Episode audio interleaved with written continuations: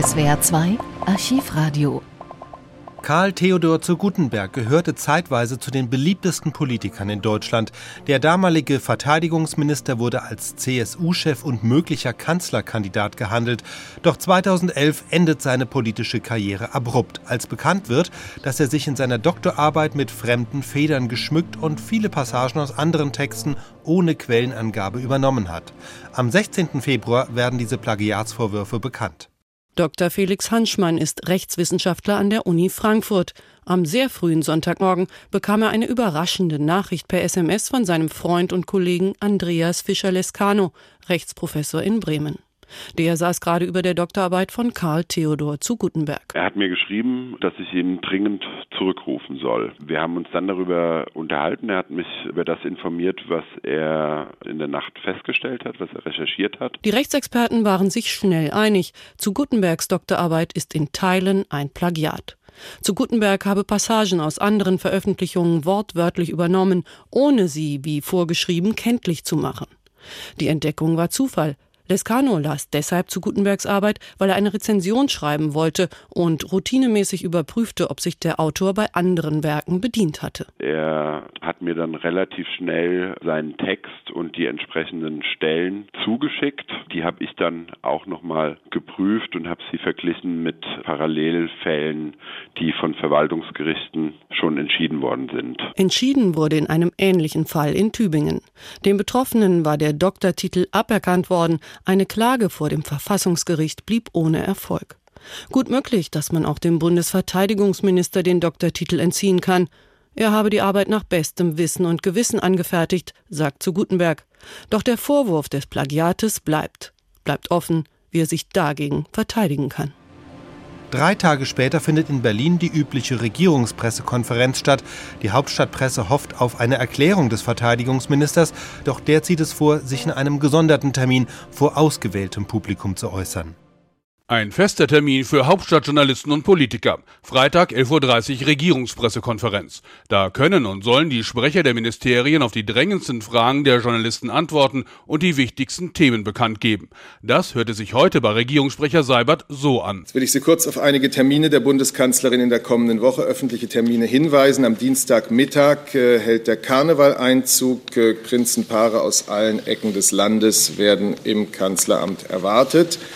Am Dienstagabend empfängt die Das hat die Korrespondenten dann nicht nur gelangweilt, sondern schwer verärgert. Vor allem, weil der Sprecher des Verteidigungsministers zu den aktuellen Vorwürfen gegen seinen Minister gar nichts sagen wollte, sondern nur einen eher kurzfristigen Terminhinweis gab. Äh, der Minister wird äh, jetzt in diesem Moment, in den nächsten Minuten, vor einigen ausgewählten Medienvertretern, die da vom Ministerium gewartet haben, eine Erklärung abgeben und den Inhalt werden Sie dann erfahren, wenn er es getan hat. Herr Moritz, wenn ich dafür den Vorstand der Bundespressekonferenz sagen darf, dieses Verfahren halten wir nicht für fair. Das denn die meisten Journalisten wussten nichts von diesem Termin, kamen nicht mehr schnell genug ins Ministerium und versäumten so das so sorgfältig vorbereitete Statement des Ministers. Meine von mir verfasste Dissertation ist kein Plagiat. Ich werfe diesen. Äh, können wir nochmal? Ist das live gewesen jetzt gerade? Nein, okay, Entschuldigung. Ein einfaches Entschuldigung wird Gutenberg da nicht mehr ausreichen, um die Hauptstadtmedien wieder zu beruhigen. Denn die Journalisten, die derweil erkenntnislos die Regierungspressekonferenz abbrachen, werfen zu Gutenberg jetzt schlicht Feigheit vor und ein ziemliches überraschend großes mediales Ungeschick kommt mindestens auch noch dazu. Und wie äußert sich nun Gutenberg zu den Vorwürfen? Er sagt das hier. Meine von mir verfasste Dissertation ist kein Plagiat und den Vorwurf weise ich mit allen Nachdruck von mir. Sie ist über etwa sieben Jahre neben meiner Berufs- und Abgeordnetentätigkeit als junger Familienvater in mühevollster Kleinarbeit entstanden und sie enthält fraglos Fehler. Und über jeden einzelnen dieser Fehler bin ich selbst am unglücklichsten.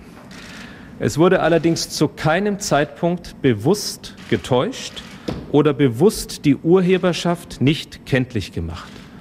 Und sollte sich jemand hierdurch oder durch inkorrektes Setzen und Zitieren oder versäumtes Setzen von Fußnoten bei insgesamt 1300 Fußnoten und 475 Seiten verletzt fühlen, so tut mir das aufrichtig leid. Die eingehende Prüfung und Gewichtung dieser Fehler obliegt jetzt der Universität Bayreuth. Und ich werde selbstverständlich aktiv mithelfen, festzustellen, inwiefern darin ein wissenschaftliches, und ich betone ein wissenschaftliches Fehlverhalten liegen könnte. Und ich werde gerne bis zum Ergebnis dieser Prüfung vorübergehend, ich betone vorübergehend, auf das Führen des Titels verzichten, allerdings nur bis dahin. Anschließend würde ich ihn wieder führen. Ich werde mir keine anderen Maßstäbe anlegen, als ich sie bei anderen angesetzt hätte. Jede weitere Kommunikation über dieses Thema werde ich von nun an ausschließlich mit der Universität Bayreuth führen. Die Menschen in diesem Lande erwarten, dass ich mich um das fordernde Amt des Verteidigungsministers mit voller Kraft kümmere, und das kann ich auch. Wir stehen vor einer historischen Bundeswehrreform, und ich trage die Verantwortung für die Soldaten im Einsatz, wie ein Ereignis an dem heutigen Tag einmal mehr auf bittere Weise zeigt. Herzlichen Dank. Okay. Doch es hilft nichts. Die Kritik reißt nicht ab und so erklärt der Verteidigungsminister am 1. März 2011 seinen Rücktritt. Meine Damen und Herren, ich habe in einem sehr freundschaftlichen Gespräch die Frau Bundeskanzlerin informiert, dass ich mich von meinen politischen Ämtern zurückziehen werde und um eine Entlassung gebeten. Es ist der schmerzlichste Schritt meines Lebens. Und ich gehe nicht alleine wegen meiner so fehlerhaften Doktorarbeit, wiewohl ich verstehe, dass dies für große Teile der Wissenschaft ein Anlass wäre. Der Grund liegt im Besonderen in der Frage, ob ich den höchsten Ansprüchen, die ich selbst an meine Verantwortung anlege, noch nachkommen kann. Ich trage bis zur Stunde Verantwortung in einem fordernden Amt. Verantwortung, die möglichst ungeteilte Konzentration und fehlerfreie Arbeit verlangt. Mit Blick auf die größte Bundeswehrreform in der Geschichte, die ich angestoßen habe, und mit Blick auf eine gestärkte Bundeswehr mit großartigen Truppen im Einsatz, die mir engstens ans Herz gewachsen sind. Wenn allerdings, wie in den letzten Wochen geschehen, die öffentliche und mediale Betrachtung fast ausschließlich auf die Person Guttenberg und seine Dissertation statt beispielsweise auf den Tod und die Verwundung von 13 Soldaten abzielt, so findet eine dramatische Verschiebung der Aufmerksamkeit zu Lasten der mir anvertrauten statt. Unter umgekehrten Vorzeichen gilt Gleiches für den Umstand, dass wochenlang meine Maßnahmen bezüglich der Gorch Fock die weltbewegenden Ereignisse in Nordafrika zu überlagern schienen. Wenn es auf dem Rücken der Soldaten nur noch um meine Person gehen soll, kann ich dies nicht mehr verantworten. Und deswegen ziehe ich, da das Amt, die Bundeswehr, die Wissenschaft und auch die mich tragenden Parteien Schaden zu nehmen drohen, die Konsequenz, die ich auch von anderen verlangt habe und verlangt hätte. Ich habe wie jeder andere auch zu meinen Schwächen und Fehlern zu stehen, zu großen und kleinen im politischen Handeln bis hin zum Schreiben meiner Doktorarbeit. Und mir war immer wichtig, diese vor der Öffentlichkeit nicht zu verbergen. Deswegen habe ich mich aufrichtig bei all jenen entschuldigt, die ich aufgrund meiner Fehler und Versäumnisse verletzt habe und wiederhole dies auch ausdrücklich heute. Manche mögen sich fragen, weshalb ich erst heute zurücktrete.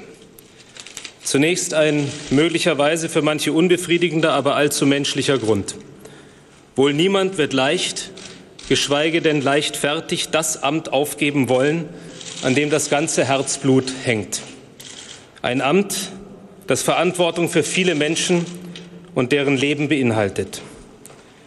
Hinzu kommt der Umstand, dass ich mir für eine Entscheidung dieser Tragweite jenseits der hohen medialen und oppositionellen Taktfrequenz die gebotene Zeit zu nehmen hatte, zumal Vorgänge in Rede stehen, die Jahre vor meiner Amtsübernahme lagen. Nachdem dieser Tage viel über Anstand diskutiert wurde, war es für mich gerade eine Frage des Anstandes, zunächst die drei gefallenen Soldaten mit Würde zu Grabe zu tragen und nicht erneut ihr Gedenken durch Debatten über meine Person überlagern zu lassen.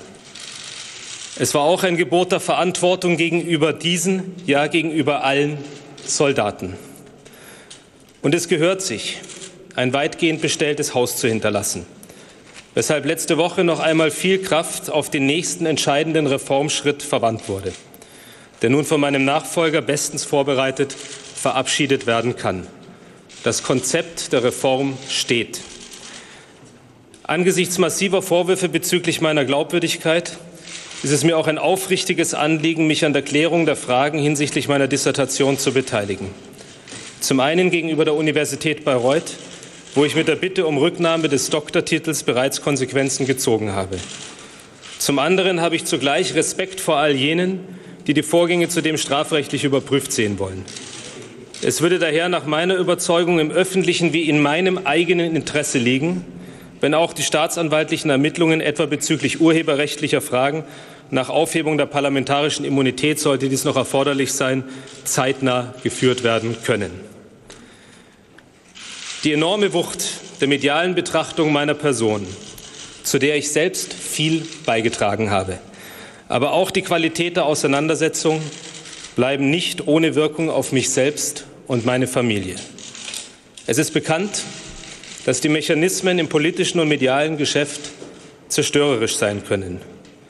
Wer sich für die Politik entscheidet, darf, wenn dem so ist, kein Mitleid erwarten. Und das würde ich auch nicht in Anspruch nehmen. Ich darf auch nicht den Respekt erwarten, mit dem Rücktrittsentscheidungen so häufig entgegengenommen werden.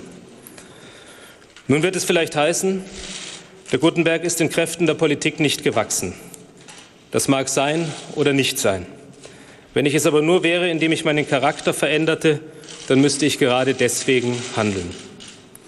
Ich danke von ganzem Herzen der großen Mehrheit der deutschen Bevölkerung, den vielen Mitgliedern der Union, meinem Parteivorsitzenden und insbesondere den Soldatinnen und Soldaten, die mir bis heute den Rücken stärkten, als Bundesverteidigungsminister nicht zurückzutreten.